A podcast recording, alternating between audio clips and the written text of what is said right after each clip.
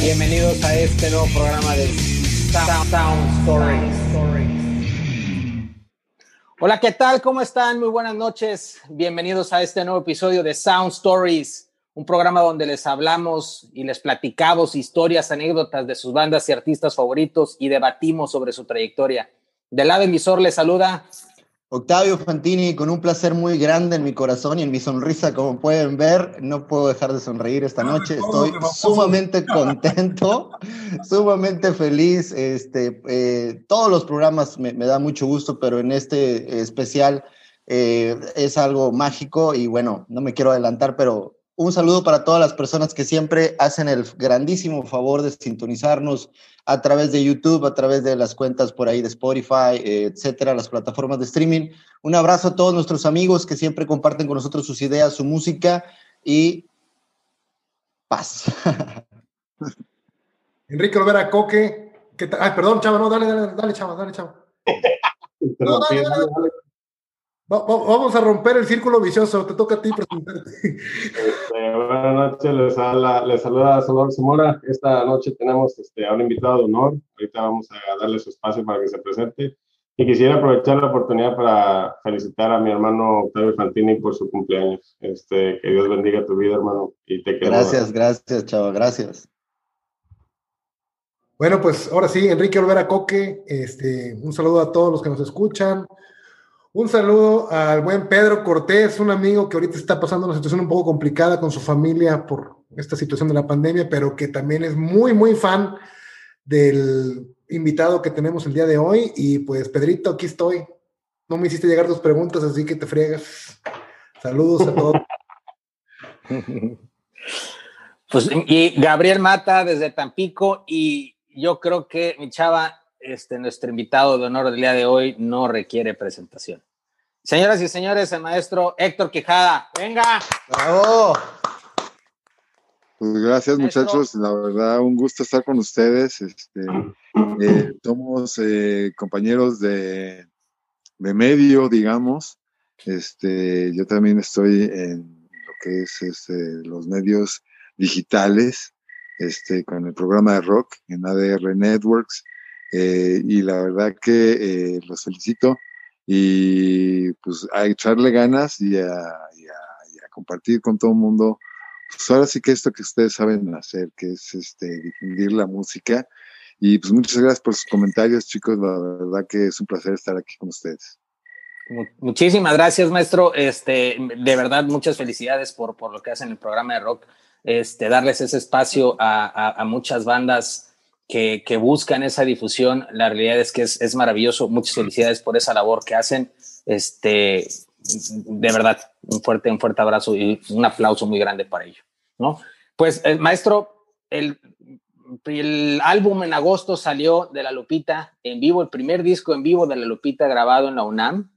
Este, una de mis almas mater, la UNAM. Este, y, la verdad es que es un discazo y, raro porque para mí La Lupita es una banda, este, lejos de, de, obviamente de la grandeza que tienen los discos, verlos en vivo es increíble, o sea, es, es, una experiencia totalmente increíble y se habían tardado en sacar un disco en vivo. Entonces, este, maravilloso, hecho, genial.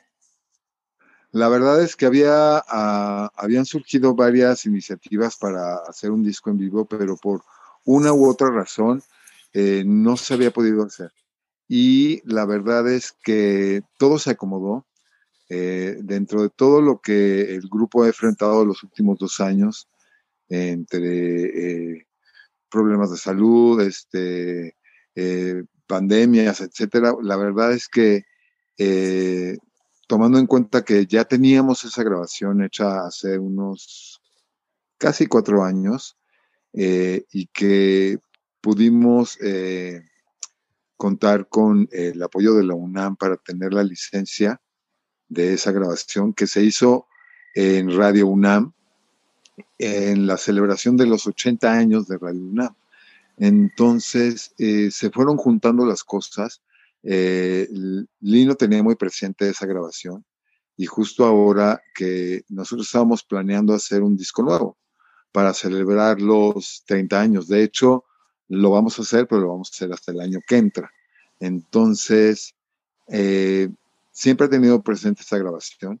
Eh, la revisó, le gustó, vio que había muchas, muy pocas cosas por corregir, este, en el sentido de que eh, tú, un disco en vivo, tú normalmente se preproduce mucho, incluso la grabación, pues muchas veces haces incluso tres grabaciones o cuatro, ¿no? Y haces unas en un foro especial, ¿no? Eh, sin público, luego haces otra, tal vez grabas la prueba de sonido y luego si haces una presentación en vivo, pues entonces grabas la presentación en vivo ya con el público y de todas esas grabaciones haces ahí un tipo Frankenstein y luego se postproduce mucho, si algo de plano no quedó, se regraba, entonces aquí la cuestión es que nosotros decidimos dejar la experiencia del concierto en vivo como era. No hacer ninguna corrección, no meterle maquillaje, hacer una muy buena mezcla, eso sí, que estuvo a cargo de Sasha Trujeque, eh, y eh, editar algunas cositas de colitas, este, algunas, nada más, o sea, finales, cositas así nada más para que fluyera un poco mejor, no hubiera como ahí como ruiditos que de repente algo se cayó, lo quitaron, cosas que no distrajeran de lo que era en sí el concierto, pero lo dejamos como venía, con errores, con desafinadas, con este, como, como es un, concierto en vivo, porque a fin de cuentas tú estás ahí, todo, hay muchos elementos jugando, eh, existe siempre, como decía Zapa, el bello, hermoso error humano y decidimos dejarlo así para que también eh, se pudiera eh, compartir con la gente la experiencia de un concierto en vivo real. Me explico, real, esa experiencia que nos ha estado faltando tanto durante todos estos meses, poderla transmitir lo más fielmente posible. Y creo que esa es una parte muy importante de la magia de este disco que es un disco real, sin maquillajes, honesto, en vivo como fue. Y es, la verdad, estamos muy contentos de haber podido lanzarlo. Ahora estamos preparando el lanzamiento del disco en físico, que se va a hacer en vinil. Es un, va a ser un álbum doble. Bueno, ahí estamos trabajando sobre varias ideas, pero ya está eso echado a andar. Estamos a marchas forzadas entre eh, lo complicado de las agendas, de, que tenemos ahorita, tomando en cuenta este, todo lo por lo que ha atravesado la banda y lo que se tiene que acomodar, este, poder grabar un par de canciones, aunque sea a distancia, pero poder incluir un par de temas nuevos en esta edición de, disco en vivo eh, de la Lupita en Radio UNAM, poder incluir esas dos canciones y también poder incluir los dos sencillos que sacamos independientemente hace poco, que fueron Mecha y la banda borracha. Entonces, así pues, redondearle un poquito más, un poquito extra a la gente para que se anime también a comprar el disco en, físico, el vinil. Entonces, eso irá ya saliendo y preparando un show que de esta serie de conciertos que está haciendo César, que se llama Irrepetible, en el que nosotros después de haber tantas ofertas que habíamos tenido para hacer un streaming en estos meses, nosotros nos estábamos dando cuenta de que la cuestión de los streamings no está, no es como para que puedas hacer uno por aquí y otro por acá y otro por allá. O sea, es, es el equivalente a lo que antes era un especial de televisión. Entonces, eh, la verdad es que no puedes, o sea, si lo vas a hacer, tiene que ser muy especial. Entonces, cuando llegó la oferta de, de, de Ocesa, la invitación para hacer uno de estos conciertos de la serie Irrepetible y la idea que ellos tenían para, hacer el concierto, este, la verdad es que eh, nos llamó mucho la atención. Entonces, también estamos preparando eso, que es un show muy especial. Para nosotros es eh, algo que queda para la posteridad también. Entonces, pues tiene que ser algo especial y tiene que muy chingón. Entonces, también entre todo lo complicado que tenemos ahorita, entre pandemias, entre este, recuperación de algunos de los elementos de la banda y, este, y todo lo que hay que acomodar, pues estamos, a fin de cuentas, eh, tomando todo esto como parte de la celebración de los 30 años. Excelente, excelente. Maestro, aprovechando este, eh, ahorita que decías de los shows, fíjate que me acuerdo, digo, tenía escasos 11, 12 años la primera vez que, que vi un video de la Lupita y me estaba apenas sumergiendo en, en, el mundo del rock and roll.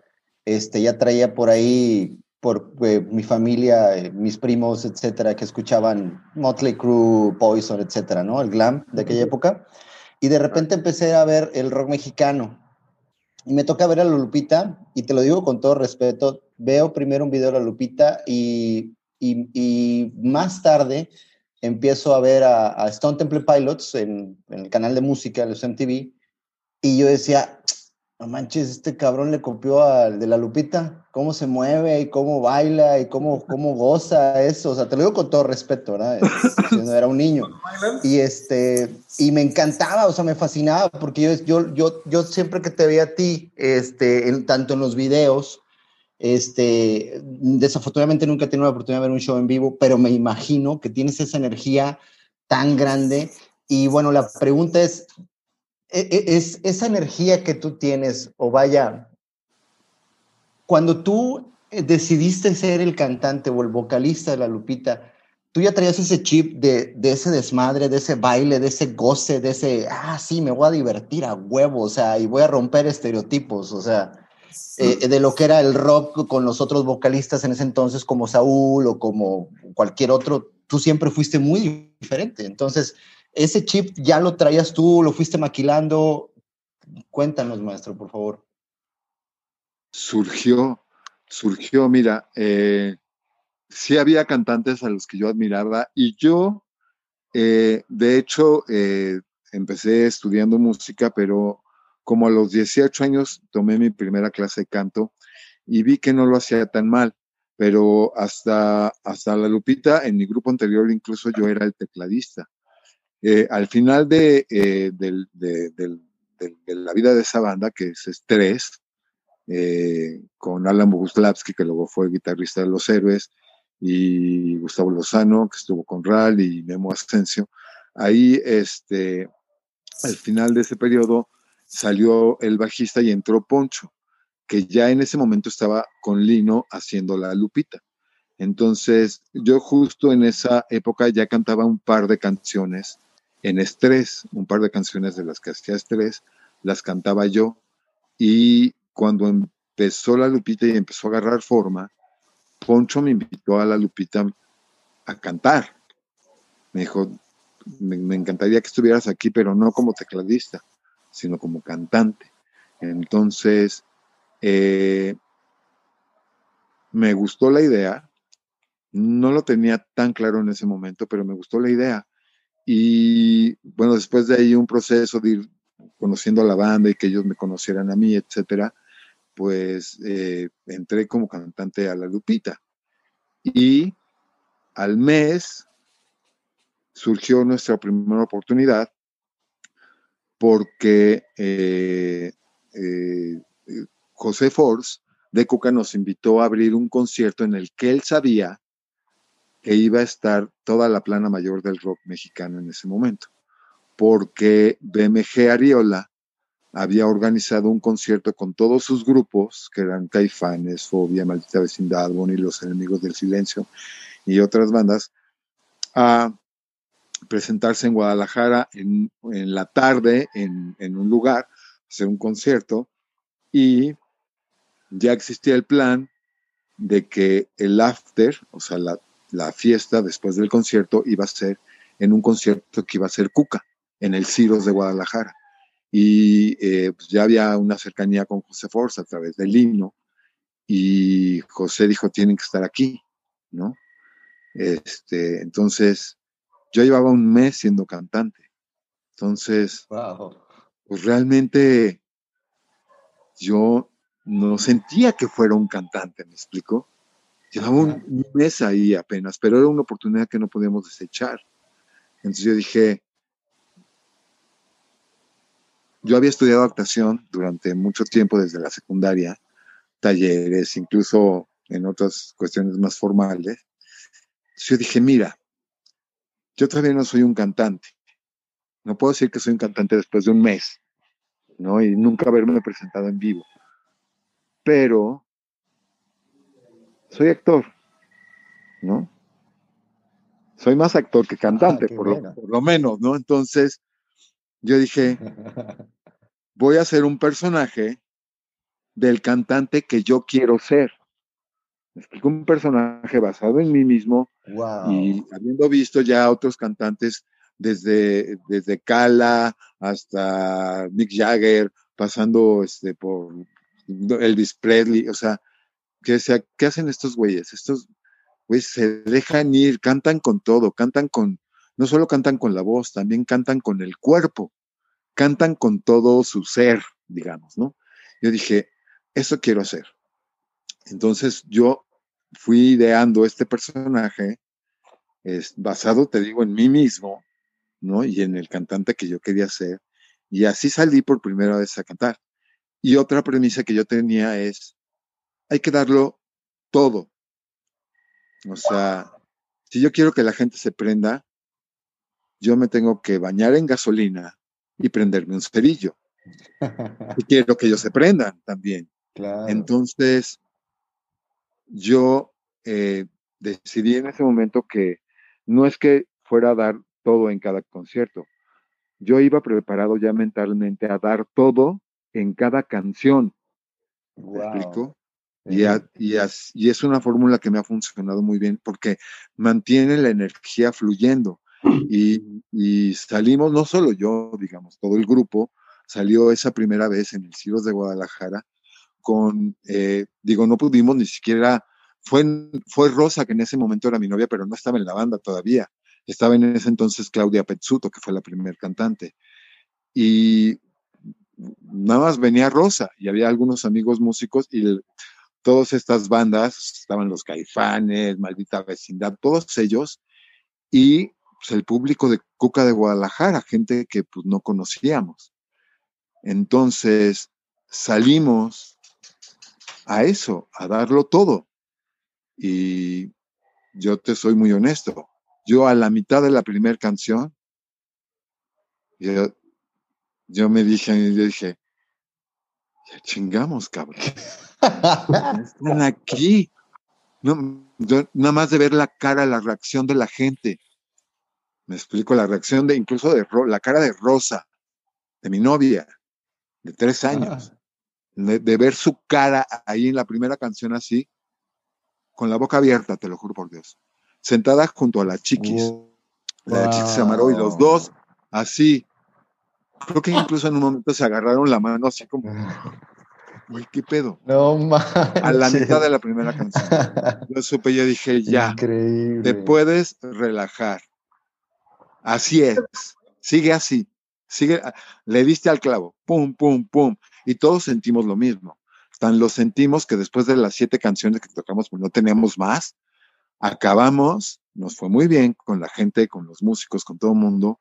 Nos bajamos del escenario, nos metimos al camerino. Lino cerró la puerta atrás de nosotros, volteó y nos dijo, ¿están preparados para lo que viene?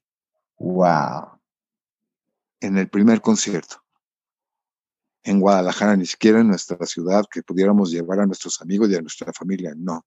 Yo creo que eso lo hizo, por eso supimos, porque no había, no había, no había paleros, no teníamos cómo. O sea, fue la pura, eh, honesta reacción de la gente que estaba ahí. Y eso, y de ahí, pues ya de ahí para el Real, gracias a esta también visión tan cañona de José Force, de decir, tienen que estar aquí, ¿Cómo es la historia, no? Los güeyes, ajá, exactamente. Muy increíble. Entonces, pues esa misma energía va, y esa misma filosofía de dar todo en cada canción. Y no importa que, o sea, lo puedes dar todo, porque en el momento que acaba la canción, la misma gente, tu misma banda, todo el rollo te recarga. Entonces, pues ahí te puedes seguir y seguir. Ay, pues me imagino que estabas fluyendo, maestro. O sea, con ese músicos de soporte que traes y luego tú ya bien metido en tu personaje, fascinante, estando fuera de tu ciudad, diciendo, este es el momento, este es el lugar, chingue su madre, me la voy a rifar. Qué padrísima historia, que es una anécdota increíble. Muchas gracias por compartirla, de verdad. No, hombre, y muchas gracias también por, por ser tan receptivos. La verdad es que eh, hay, un, hay, hay, una frase que, que, yo le oigo a algunos este, artistas que es, a ver si les gusta. Y yo digo, como que a ver si les gusta, güey. Les guste o no les guste, ahí les va, cabrones, ¿no? Exacto, exacto. Sí, güey, no mames, no llevas meses ensayando, bueno, en mi caso era un mes, ¿verdad? Pero no llevas preparando, pero claro, todos los años de preparación posterior para ver si les gusta. aunque no les guste, güey, ahí estás tú arriba del escenario en ese momento. Esa es, es tu reino, ¿no? Y, y, tú, tienes, tú tienes el micrófono, tú tienes tu instrumento y esas son tus riendas. Y, y es tuyo ese momento. Y, y, tú, o sea, tú eres el que genera y, decide hacia dónde lo quieres generar incluso, ¿no? Yo, como le he dicho también a mucha gente, yo me puedo estar revolcando en el escenario, ¿no? Ahí en cualquier momento haciendo show, luciéndome, moviendo el bote, pero yo siempre tengo un ojo atento a todo lo que está pasando alrededor.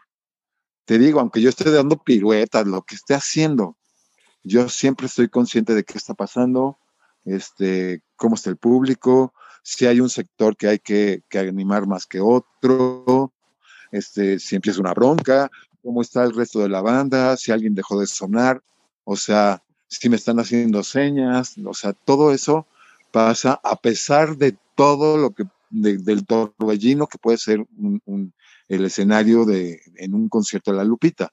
Yo siempre estoy atento porque a fin de cuentas tú eres el que lleva las riendas del show y de todo lo que pasa en ese momento ahí. Entonces, también es una responsabilidad, pero la verdad es que yo en el escenario, y siempre lo he dicho también, yo estoy como en mi cama. Hay dos lugares en los que yo estoy completamente a gusto. Uno es mi cama y otro es el escenario. Así. y en mi cama estoy yo solo, ¿no? Y en el escenario puedo estar rodeado de 10.000 gentes. Yo estoy igual de a gusto. Y me sorprende, ¿eh? No te creas. Me sorprende y digo, qué cagado, qué curiosa dualidad, ¿no? Que yo solo en un cuarto de hotel o donde sea, en mi cama, en mi casa, lo que sea, pero ya en esa intimidad tuya que tú estás a gusto, que ya te quitaste los zapatos, estás viendo tu serie favorita, lo que sea, y el escenario es la misma sensación, aunque son polos opuestos. Qué chingón, maestro. Maestro, una preguntita, maestro. ¿Cuál es el mejor consejo que te han dado?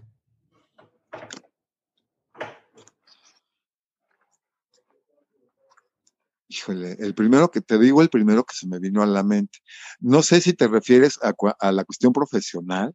A la, cuestión que, tú, que, más te haya servido, eh, el consejo que más te ha servido en tu vida personal, profesional.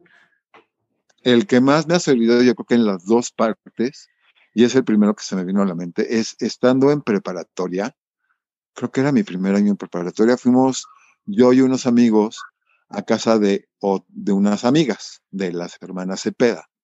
¿No? Y en lo que, porque íbamos a ir al cine o algo así. Entonces pasamos, pues ya conocimos a su papá que estaba ahí, nos sentamos en la sala, en lo que ya estaban listas, y este, o sea, no habíamos pasado más que el saludo, ¿no? Y yo creo que en mi actitud, mi expresión corporal, el señor volteó y me dice, tú eres una persona muy tímida. Y yo le dije, pues sí, yo soy de naturaleza tímida, ¿no? No, no es así de que, ah, aquí estoy, el alma de la fiesta, no. Y él volteó y me dijo, la gente tímida pierde muchas oportunidades, ¿no?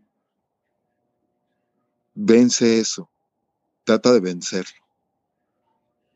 Y se me quedó muy grabado porque dije, en primera, ¿cómo, o sea, cómo después de decir, ¿qué tal, señor? Buenas, buenas tardes, este, mucho gusto, soy Héctor Quijada, ¿no?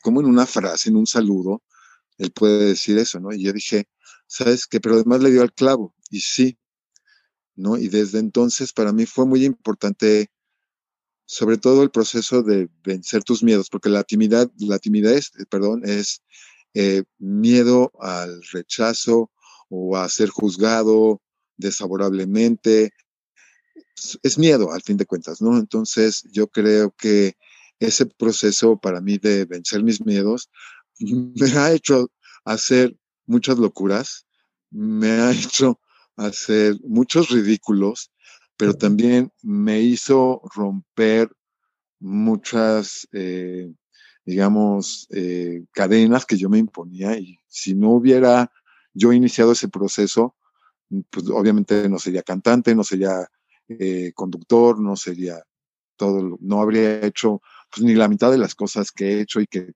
han sido tan, tan satisfactorias. Entonces, creo que ese es el mejor consejo que me han dado. Gracias. Increíble. Muy bueno, por cierto. Sí, buenísimo. La neta. Y del, del corazón. El señor en ningún momento, o sea, tenía un tono así como de mamón ni nada. O sea, lo sentí cariñoso el güey, como diciendo, no, florece, cabrón, ¿no? Entonces, este, sí, un momento, un consejo dado en el momento justo, con, con el tono correcto y que me caló y que me ayudó en todo el resto de mi vida. no me acuerdo ni cómo se llama el señor, solo me acuerdo que es el papá de la Cepeda. Ah, pero antes no te dijo, vence la timidez, pero esta noche no, mijo, esta noche vas a salir no con mi hija. Todo a ser tímido, sí, no con mi hija, güey. no con mi hija. sí. No, esa, fíjate que ya, esa ya la había vencido. Qué buena onda. Le piqué una madre aquí. Uy, ay. Ya, ay, mira, ahí estás, maestro, ahí estás. Le piqué esa madre. Sí, no. La verdad, esa timidez ya la había vencido. Pero este. Pero el señor no pero... sabía.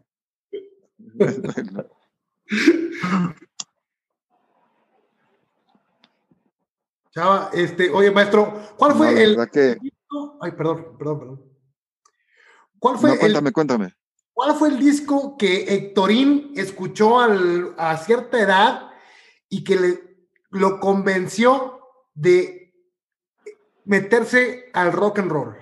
¿Cuál fue el disco que por, por primera vez Héctorín a los 7, 8 años escuchó y dijo, esta es la música que me gusta, esto es lo que quiero escuchar, y bueno, que desencadenó el, eh, eh, algo tan importante en tu vida?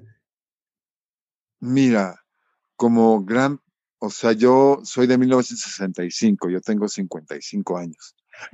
Hasta, y lo dije bien, hasta hace una semana yo a todo mundo todo el año le dije, no, yo tengo 56.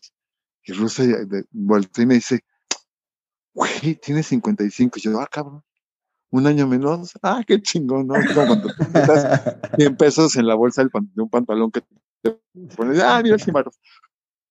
La verdad es que en ese entonces, pues crecimos oyendo a, los, mucho a los Beatles, este, crecimos oyendo a los Rolling Stones, crecimos oyendo a Angélica María, a los Teen Tops, a toda esta ola, oleada de, de, de rockeros mexicanos de los de los 50, 60, este, y después, eh, la verdad es que eh, era principalmente eh, pues bandas extranjeras, ¿no? Eh, la primera vez que yo, y me lo puso mi primo Alex, ya cuando yo dije, claro, güey, el universo es enorme y el universo de la música más, fue oyendo un disco de Supertramp. Breakfast in America. Que yo dije, qué chingonería, qué melodías tan chingonas, o sea, el ritmo, la energía, la vibra, cómo puedes ir de lo más sutil a lo más esquizofrénico, me, me, me mató. Breakfast. Me gusta mucho súper de oírlo, o sea, así como gente que dice, no, yo no lo puedo ni oír, no, yo sí lo puedo oír, oír mucho. Y después de ahí vinieron muchas cosas, pero siento que fue ese disco, porque ni siquiera fue el primer disco que yo compré. El primer disco que yo compré era un disco de Donna Summer, que era, que traía el tema de una película, creo que se llamaba El Abismo, y nada más lo compré porque el disco, el vinilo, el disco en sí era azul, azul translúcido, y dije, qué chingón, lo quiero, ¿no? Las canciones, ah, ya después lo puse y no, no, no, me, no me causó nada. Ya después, otras canciones de, de Donna Summer sí me gustaron, pero curiosamente esas canciones que me gustaron de Donna Summer no, no las, nunca las compré, pero eh, fue ese disco, Breakfast in America, que me puso mi primo Alex.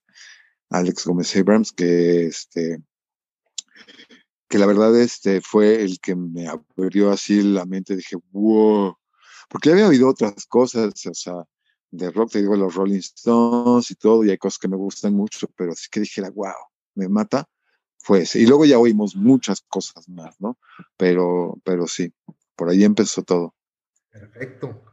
Qué curioso, maestro. Ahorita que tocaste ese tema, me, recordaste algo que siempre hemos platicado, de que te dejaste guiar por la portada, te dejaste guiar por, por este, lo que era el arte del disco y te llamó la atención. Muchos de los discos que, que adquirí yo también de joven, siempre fue eso, el arte. Y ahora, en estos tiempos, extrañamos mucho eso, en, tener esa oportunidad de comprar un disco, abrirlo, olerlo, ver ahí las canciones, ver eh, su arte, ver las fotografías. Era, es algo que a lo mejor, no sé, muchas generaciones nuevas no están teniendo esa oportunidad. Ahora con el regreso del vinilo que tú decías, este, eh, ojalá que no seamos los clásicos de siempre que hagamos eso, sino que tengan esa oportunidad los jóvenes de, empezar a, a, sentir eso. Entonces, qué chingón que tú también te llevaste decepciones igual que cualquiera de nosotros. Dices, no, me está colmada la portada y tómala. Y en caso de la Lupita, me, fascina el arte de la Lupita, me fascina lo que han metido en, en, su arte, ha sido muy innovador, ha sido muy locochón. Este, cada disco eh, me, me, encanta, o sea, es algo que, que, también digo, wow, la Lupita, qué, qué chingón que tuvieron esa visión de ir más allá, no solamente de musical, sino de dar todo, todo como artistas la cuestión visual es bien importante para nosotros. Eh, no siempre eh, hemos eh, alcanzado la meta que queremos, pero por lo pronto en la cuestión del diseño del arte, sí hemos tenido la suerte de contar siempre con gente como talentosa y arriesgada. Este, y sobre todo es eso también, rodearte de, de gente que tenga onda, ¿no? Que tenga ingenio y, le hemos dado, le hemos dado mucha importancia, sobre todo eh, en el último periodo en el que hemos estado solo Lino y yo. Este, tenemos como gustos muy similares y la verdad, al principio sí era muy difícil ponernos de acuerdo porque éramos muchos y todo el mundo pues tenía voto y opinión, ¿no? Y todo el mundo eran muchos integrantes con mucha personalidad. Entonces era difícil llegar a las, a las, a las decisiones y de repente por ahí las cosas salían un poco como Frankenstein, ¿no? Pero la verdad es que esta última etapa, el hecho de que Lino y yo nos, eh, nos compaginamos muy bien, somos eh, diferentes en muchas cosas, pero lo, que es la cuestión del arte eh, en general, eh, nuestra visión de lo que queremos hacer es muy parecida, no, no nos cuesta nada de trabajo ponernos de acuerdo y eh, eso la verdad ha hecho que las cosas fluyan de una manera muy padre y muy dinámicamente, ¿no? Y eso te ahorra tiempo, dinero y esfuerzo, ¿no? hablando de, de, de, una banda, ¿no? Porque las cosas fluyen. Y este, y creo que también, como te decía hace rato, pues rodearte de gente chida y gente talentosa. A partir de, eh, también desde el principio, siempre fue claro que queríamos eh, músicos, músicos chidos, por decir de una manera, o sea, buenos músicos, gente chida y talentosa, no cada uno con su personalidad, pero la verdad es que siempre, eh, eh, tanto en los en vivos como en las grabaciones, pues hemos contado con la participación de gente súper talentosa. Eh, en nuestro último disco de estudio, La Bataca la grabó Bola, la baterista original de la banda, hizo un trabajo increíble, lo queremos muchísimo, la relación siempre ha sido muy buena con él. Y en el bajo está Sabor Romo, ¿no? Este, y bueno, o sea, así es, así es la cuestión y así es como nosotros lo hemos querido manejar. Eh, a fin de cuentas, no es una cuestión de virtuosismo, sino es una cuestión de músicos talentosos con los que también nos une el cariño, ¿no? Y, creo que esa es una fórmula que nos ha funcionado muy bien. Quisiera aprovechar el, comentario, este, por ahí me, me tocó ver en una entrevista bueno, me voy para atrás tantito. Este, la Lupita nace cuando pues existe este, este boom del rock en, México, o sea, ya teníamos este, expositores como Caifanes, como Fobia, este, bien mencionamos ahorita la Cuca, y por ahí, este, en una entrevista que me tocó ver contigo, Héctor, y con Lino, Lino comentas, eh, utiliza la palabra, existe cierto camaraderismo dentro del rock en México. Inclusive él daba un ejemplo, me dice, mira, ese amplificador que ves ahí que es mío, dice, quiero que sepas que Caifanes grabó un disco completo con ese ampli que es mío. Entonces, la pregunta, eh, ¿todavía existe ese camaraderismo dentro del rock o ya quedan solo vestigios de lo que alguna vez fue? Ya cada quien empezó proyectos distintos, o sea, se han ido perdiendo, se mantienen unidos, se apoyan aún. Eh, Nos apoyamos siempre que podemos. Eso, eh, eso sí. Es cierto que a lo largo de la historia ha habido incluso, incluso ha habido fracturas, ha habido eh, encontronazos, digamos, ¿no? Pero creo que sí existe todavía ese cariño. Pasa como en todas las relaciones, van pasando los años, hay gente con la que te mantienes en contacto, hay gente con la que va se va abriendo una distancia. Hay gente que eh, se retira, digamos, se empieza a dedicar a otra cosa, este, porque más allá de hacer un proyecto nuevo, si tiene que ver con la música, pues vas te vas a seguir topando. Eh, tiene mucho que ver con eso, con seguir activo. Las bandas que seguimos activas, pues nos seguimos viendo, seguimos viajando juntos, eh, te los topas en aviones, haces giras juntos. Este, creo que en ese sentido, eh, pues lo, lo, que se mantiene activo se mantiene vivo y lo que, lo que sigue vivo, pues sigue gestando cosas, sigue, sigue moviendo la energía, ¿no? Sigue habiendo cariño. Pero al mismo tiempo también te digo, pues hay ciertos, de repente pues, se dan roces, de repente se dan desacuerdos, hay, hay como en todas las relaciones somos seres humanos y pasamos por muchas cosas, pero, pero sí, yo creo que sí, sigue habiendo. Ahora, como era en ese entonces que estábamos todos con esa este, vibra de lo fresco, de lo nuevo, todos este, un poco maravillados, un poco sacados de onda también del éxito que estaba que estábamos teniendo, ¿no?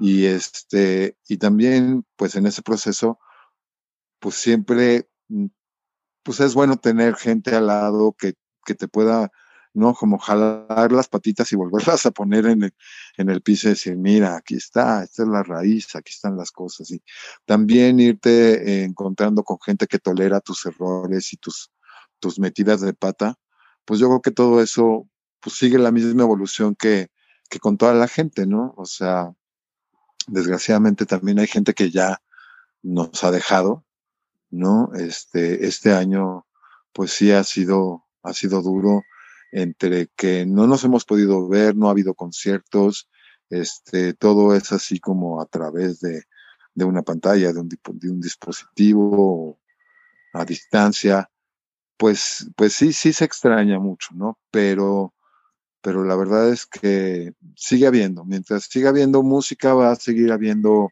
este, comunicación entre los músicos. Oye, maestro, y ahorita que decías eso, eh, me surge la pregunta, refiriéndome y regresándome un poquito al primer comentario que contabas de la primera vez que te subiste al escenario. ¿Tú ya conocías a estos, a, Saúl, ya conocías a Sao, ya conocías a, esta gente?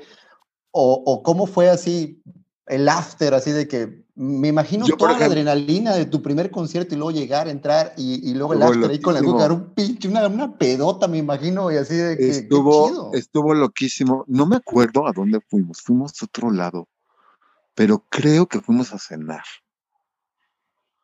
Ah, no, fuimos a casa de Poncho Martínez, un, un amigo de Guadalajara que conocía varias de las bandas, fuimos allá, pero fíjate que era muy curioso. Yo conocía a algunos de los caifanes, este, eh, conocía a Saúl,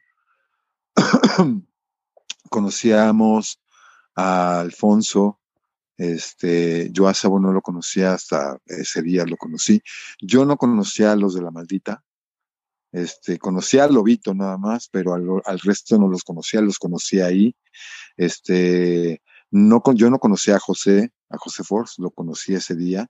Este, conocíamos a los de Bon, porque habíamos tocado con ellos, con nuestra banda anterior, habíamos tocado con ellos en un concierto, y los conocíamos, o sea, conocíamos a unos, pero no a todos, ¿no? Y la verdad es que fue muy curioso porque se acaba el concierto de Cuca, que también me dejó con la boca abierta, este, y pues ya, ¿a dónde? ¿A dónde? Pues a casa de Poncho Martínez, y estábamos todos afuera esperando que vinieran las camionetas y etcétera, y pasó un güey y soltó unos balazos, güey. No más. Aventó unos balazos. Y uno de esos balazos, güey, le rozó a Sax de la maldita en la pierna. No, es increíble. Y le, dejó ahí el rozón. No pasó a mayores. Él se carcajeaba del pedo, decía, no mames, tengo un angelote. y pasó eso, güey, imagínate, ahí afuera del Silos un loco, porque en ese entonces la cuestión no era, no estaba intensa como se fue poniendo después, ¿no? No, o sea, fue un loco, una cosa muy fortuita y, justo el sax tiene ahí en, la pierna un recuerdito de, de, esta noche, por eso yo creo que también nunca se le va a olvidar, güey. Un recuerdo del estreno de Héctor Quijada. Increíble. imagínate el augurio maestro que te esperaba, ¿no? O sea, mi primera noche, mi primer after con estos güeyes. Pero ya hasta balazos. no mames, hasta balazos. O sea, ahora, este, hubo siempre, había, me imagino, digo, como tú decías, siempre debe de haber a lo mejor un cierta química con algunos más que otros y en las giras, ¿con quién te gustaba mucho compartir? ¿Con quién te gustaba así como que agarrarle al pedo, las chelas y hacer desmadre? Este, ¿Quiénes eran así tus compas de, ese entonces? Pues muy divertidos. Eh, Santa Sabina, sí nos pegamos muchas fiestas. la verdad, porque éramos, también íbamos más o menos de la edad. Yo a ellos los conocí estudiando cuando todavía estaba en la banda anterior, en Estrés. Este, estuvimos un par de años estudiando en una escuela que había aquí al sur de la Ciudad de México, la Cardenal Miranda, y ahí estábamos con Ponchito Figueroa, eh, creo que Patricio Iglesias también tomó clases ahí, este, pues, nos topábamos del, del, reventón, ¿no? Digamos. Entonces nos llevábamos muy bien con ellos. También, ya una vez que había entrado Rosa, que ya estábamos todos firmados con discos de haciendo giras, este, Rita y Rosa también eran, hicieron buenas migas, entonces eh, nos, nos llevamos muy bien con ellos, este, con la Cuca, obviamente, grandes amigos, eh, eh, con la casa, con los caifanes también muy buenas fiestas, este, con la maldita también, increíble es el sax, es una amistad. Con, su balazo y todo, se prendió. Con balazo y todo, sí, con balazo y todo. Este, después, se integraron las víctimas del Doctor Cerebro, que aunque no eran de BMG y lo que pasa es que también éramos un bonche de bandas que éramos de BMG y hacíamos muchas cosas juntos, también por parte de la compañía. Pero luego también hubo bandas con las que este, tuvimos relación, como las víctimas, que ellos no eran de BMG, pero también hicimos muchas cosas juntos. Este, y, y una banda con la que sentimos mucha afinidad, pero que no nos tocó trabajar tanto juntos, no nos tocó girar tanto, era Café Tacuba, ¿no? Porque nosotros nos identificábamos con ellos en el sentido de que cuando todo mundo este, decía no al pop y no a la balada y guácala la música disco y todo esto, nosotros dijimos, pues todo está, hay cosas chidas en todos, en todos los géneros, ¿no? O sea, o sea, como que guácala José José, no mames, tiene unas rolotas, ¿no? Como que guácala la música disco, ¿no? Si hay cosas, este, está Earth, Wind and Fire, o sea, no mames, cosas que estaban, que nosotros, con las que nosotros alucinábamos, ¿no? Y, teníamos como esa cercanía a otros géneros, eso eh, lo veíamos también en un grupo como Café Tacuba y decíamos, claro, ¿por qué no? ¿Por qué no hacer lo que te guste? ¿Por qué no revolver cosas, no? Y este, pero aunque no nos tocó este, girar mucho ni convivir tanto con ellos, este, ha habido siempre una muy buena relación este, con ellos. Lino ha participado en muchas ocasiones eh, con ellos en grabaciones, en conciertos en vivo, yo también he palomeado con ellos en conciertos. Este, eh, Rubén es uno de mis cantantes favoritos también, entonces, y tenemos una amistad. No nos vemos muy seguido, pero cuando nos vemos, nos vemos con mucho gusto y sentimos una gran admiración por ellos también. Este, luego yo también conocía por otro lado a, a, por unos amigos, ¿no? Ellos ensayaban en casa de unos amigos. Entonces yo los vi cuando empezaban este, casi a la par de nosotros, solo que a ellos, digamos, el reconocimiento ya muy masivo afortunadamente se les dio un poco después, pero también es una banda la que, con la que no, no nos topamos tanto, digamos, pero cuando los vemos, los vemos con, con, mucho, con mucho cariño. Sentimos una gran admiración y así te puedo eh, comentar muchas bandas, este, una buena relación con Soda Stereo, su, ellos nos invitaron a abrir su primera gran gira en México. Una buena parte de la gira la abrimos nosotros. De ahí se dio una muy buena relación con todos ellos. Este, y, y bueno, son muchos ejemplos de bandas con las que hemos tenido muy buena relación y nos hemos pegado muy buenas fiestas. Qué chingón, maestro, qué chingón. No me imagino lo que es estar ahí con, con pues en ese entonces Cerati y todos ellos echando una copa, qué chingón. Por ahí nos comentaba Alfonso André que los que eran pedísimos eran los de Fobia. nos decía que eran bien buenos para que eran como el frijol, eran buenos para el pedo los cabrones. Porque eran como fresas para todo lo demás, ¿no? Sí, sí, sí. Entonces, sí, este, sí, lo suyo, lo suyo era como el halcón y hacer bromas pesadas, como lo que ahora hacen todos los youtubers. Esos güeyes se les ocurría cualquier cualquier cantidad de broma heavy que te puedas imaginar. No. Qué loco. Estoy tratando de acordar de alguna que, que pueda yo contar, pero no, no voy todavía. No, no, no. Eran muy divertidos, la verdad. También una gran relación con ellos. Este, con los fobios y un gran respeto y este, pues mucho cariño por Leo también. Este, gran amigo un tipazo, la verdad, mucha gente dice, ese voy a ser bien mamón, y todo lo contrario, es un tipazo. es un tipazo, es súper agradable, súper platicador, cuenta chistes, este, y así, la verdad es que así te puedo hablar de muchos de ellos, la verdad, y la verdad que eh, es, es una de las cosas chingonas de este trabajo, conocer tanta gente chida. Qué padre, maestro. Maestro, maestro, me da, híjole, no, no, no, no sé cómo este, cortar esto porque la verdad yo estoy flotando. Yo estoy encantado de estar escuchando las, las historias que nos está contando, pero ya nos excedimos de, de, de, del tiempo que nos, había, que nos había permitido, pero el tiempo da para más. Este, ¿qué se, qué se viene para la Lupita en 2021? Este, sé que hay, hay un concierto programado para enero, este, que de hecho es con la Cuca. No, creo que es el Teatro Ferrocarrilero, no recuerdo si es ahí en, el norte de la Ciudad de México. Mm, no, pues fíjate que eh, había varios conciertos que eh, en el, con algunos conciertos eh, había con Cuca y con La Castañeda. Era una, una serie de conciertos que íbamos a hacer en diferentes partes que se iban a hacer este año, pero no se pudieron hacer. Se están reagendando para la para el próximo año. Me parece que el que tú mencionas es el del Frontón México, que al, en un principio está para febrero, pero es, yo veo que ahora es probable que lo puedan mover. Hay otro de los conciertos que estaba programado para el Parque Naucali en la Ciudad de México, que se está moviendo para abril, me parece, y hay otro que está contemplado para mayo. O sea, esos conciertos iban a llevar a cabo eh, y hay otros que estaban fuera de México, pero esos todavía no tienen reagendada. La, la, la verdad es que, por un lado, la mayoría de la gente que ya tenía con, eh, conciertos contratados no los está cancelando, sino que los está reagendando.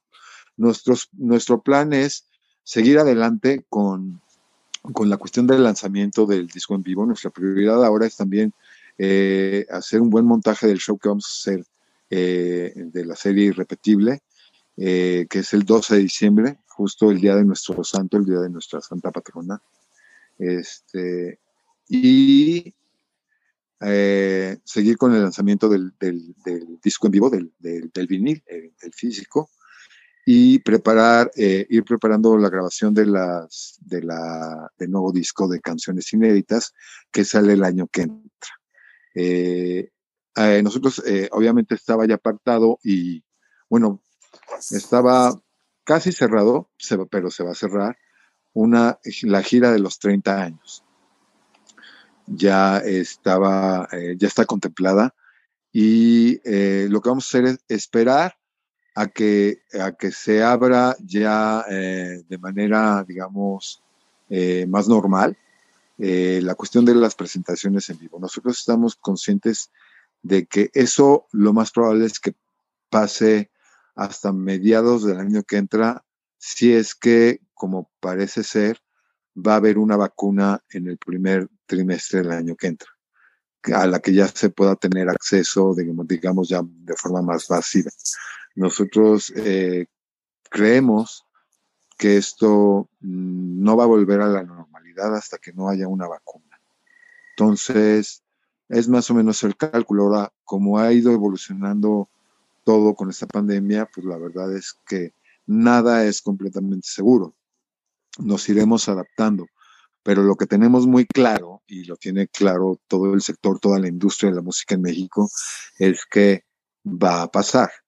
O sea, va a pasar, entonces tal vez tarde un poco más, ¿no? Pero va a pasar. Entonces nosotros creemos que en el transcurso del, del próximo año se va a ir normalizando toda esta cuestión de poder, este, convivir ya de una cuestión, de una manera más masiva, ¿no? Y hacer eventos donde ya pueda eh, acudir la gente ya con, con, más tranquilidad, ¿no? Y este, sabiendo que ya la cuestión está un poco más controlada.